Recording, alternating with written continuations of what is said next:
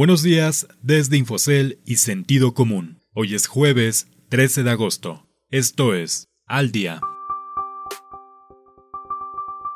Las grandes al final no escaparon a los recortes laborales. Gobiernos presionan a México por nuevo etiquetado. Los despidos de trabajadores formales logran frenarse en julio. El mercado de bonos corporativos de largo plazo no calienta. Hola, soy Ricardo Legorreta y estas son las historias que debes saber para estar al día. Ajustan plantillas. La rápida propagación del coronavirus COVID-19 representó una sacudida para las grandes empresas mexicanas. Muchas tuvieron que echar mano de medidas drásticas y no deseadas para aminorar el impacto de sus operaciones y finanzas. Dentro de esas estuvieron los ajustes a sus plantillas laborales en México y otros territorios donde tienen actividad. De un listado de 20 grandes privados listados en la Bolsa Mexicana de Valores, Alsea, la empresa que administra las cafeterías Starbucks en México y docenas de restaurantes de comida rápida y casual, encabezó los recortes laborales al cierre del segundo trimestre. A ella hay que sumar a Walmart de México y Centroamérica, así como las empresas controladas por el empresario Carlos Slim, pese a su compromiso de preservar sus puestos de trabajo. Claro que hubo algunas que, a contracorriente, sumaron colaboradores a sus negocios. En esa situación estuvieron Grupo Televisa y la embotelladora y minorista FEMSA, esta última aprovechando el incremento en la demanda generada por la pandemia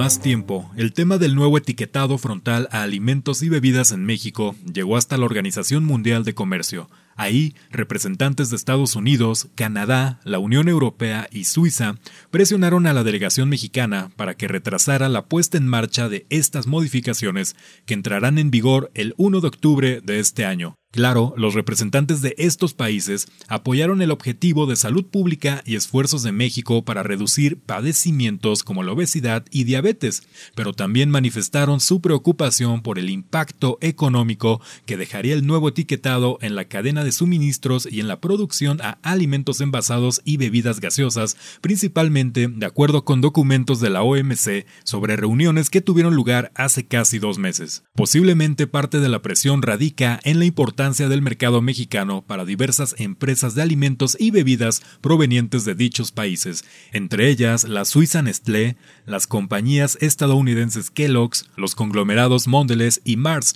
así como marcas de PepsiCo y Sistema Coca-Cola y otras más como la multinacional británico-neerlandesa Unilever. Además del nuevo etiquetado, la industria se enfrenta a una iniciativa que recibió este 12 de agosto el Senado de la República para prohibir en todo el país la venta de alimentos empacados de alto contenido calórico y de bebidas azucaradas a menores de edad, similar a la aprobada por el Congreso de Oaxaca hace unos días.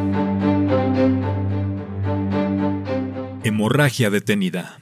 El mercado laboral de México dio un paso adelante en su esfuerzo por dejar atrás las afectaciones de la pandemia de COVID-19 al perder solo 3.079 empleos el mes pasado. Con ello, el país sumó cinco meses seguidos perdiendo empleos, aunque la caída estuvo muy lejos del medio millón de plazas destruidas en abril, durante el peor momento de la pandemia. En total, se perdieron poco más de 1.117.000 puestos de trabajo formales entre marzo y junio por la pandemia.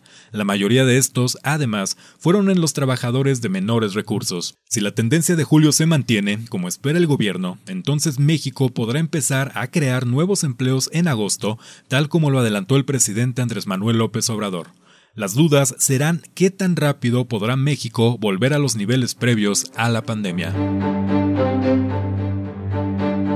El miedo no anda en burro, nada es para siempre y aunque en junio 10 empresas se animaron a emitir deuda de largo plazo para cubrir la falta de liquidez causada por la pandemia de COVID-19, en julio regresó la cautela con solo dos emisiones. La volatilidad y las reducidas posibilidades de atraer a los inversionistas a comprar bonos a largo plazo limitaron las ofertas de deuda de las empresas. Los inversionistas exigen mayor seguridad, por lo que se fijan en empresas con alta calificación crediticia y un rendimiento competitivo, después de que FAMSA y Aeroméxico cayeron en impagos en algunos de sus bonos. Así, el monto de deuda de largo plazo emitido en julio fue 66% menor al del mes previo, de acuerdo con los datos de la Bolsa Mexicana De Valores, pero en agosto hay una lista de 12 empresas que buscan financiarse a través de la emisión de bonos. Usted puede consultar estas y otras historias en la terminal de Infocel y en el portal de Sentido Común. Esto fue su resumen noticioso al día. No deje de escucharnos mañana con las principales noticias de negocios. Que tengan un excelente jueves.